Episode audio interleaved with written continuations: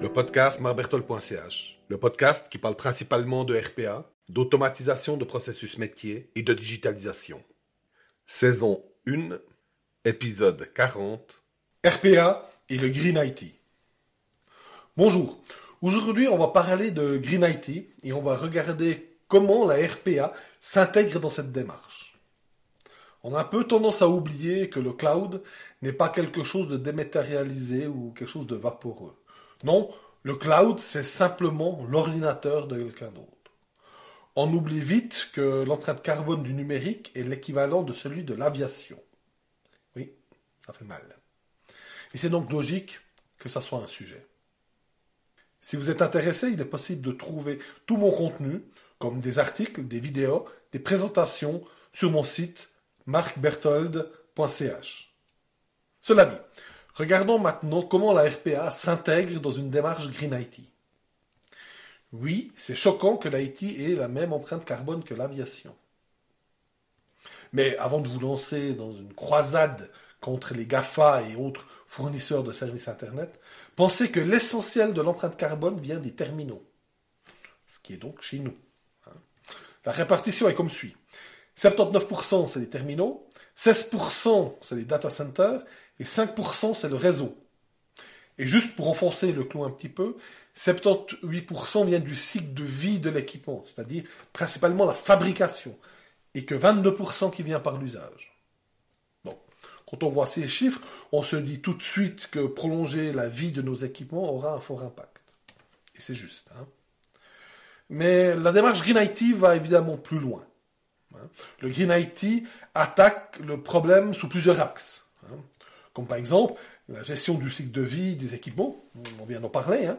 l'efficacité énergétique, virtualisation et cloud computing pour condenser et puis essayer de, maximiser l'utilisation avec le moins de, trucs qui tournent dans le vie. Éco-conception des logiciels, donc faire des logiciels qui, mangent moins de ressources. Télétravail et vidéoconférence, c'est-à-dire éviter euh, le, déplacement des personnes qui n'en ont pas besoin. Réduction de la consommation de papier, car oui, il y a toujours beaucoup de monde qui consomme du papier, etc. Alors tout ça, c'est un bon début. Mais comment la RPA et l'automatisation peut aider dans ce sujet finalement? Regardons tout d'abord les éléments qui sont aux yeux. La réduction de consommation du papier. Alors on serait surpris par le nombre des grandes entreprises qui ont raté ou pas encore réalisé leur transformation digitale. La RPA, par sa nature, digitalise les processus et ainsi élimine vraiment une grande partie du papier. Donc on a un processus qui est digitalisé, qui s'exécute automatiquement. Donc on n'a plus besoin de se passer un papier de l'un à l'autre, ce qui se fait encore beaucoup. Ensuite, la RPA permet de faire plus avec les mêmes moyens, des fois moins. C'est-à-dire que la RPA permet de ralentir la croissance des employés administratifs, ce qui en soi économise déjà beaucoup de choses. En l'occurrence, ça diminue le besoin de nouveaux équipements, comme on a vu, qui a une grande empreinte carbone. Et on le sait, l'énergie la plus écologique est finalement celle qu'on n'utilise pas. Alors, pour être tout à fait transparent, certains commerciaux parlent même de diminution des effectifs, mais mon expérience personnelle a montré que ça ne se vérifiait pas vraiment. Hein. les gens sont plutôt utilisés pour faire des choses qui ont plus de valeur. Hein. Donc je n'irai pas compter ça comme impact positif sur l'empreinte carbone. Mais l'RP a également des effets de bord intéressants sur les processus. Car la revue des processus pour l'automatisation met souvent en évidence des processus obsolètes. Cette revue permet également de mettre en lumière des processus qui sont inutiles. Des processus dont la sortie qui est produite ne sont absolument pas utilisés. Hein?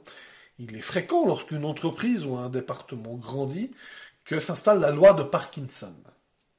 C'est-à-dire qu'on commence à mettre en place des tâches ou des processus qui semblent importants, mais qu'au final n'ont aucune utilité pour l'entreprise. Mis à part de justifier l'utilité ou l'importance d'un département ou d'un secteur.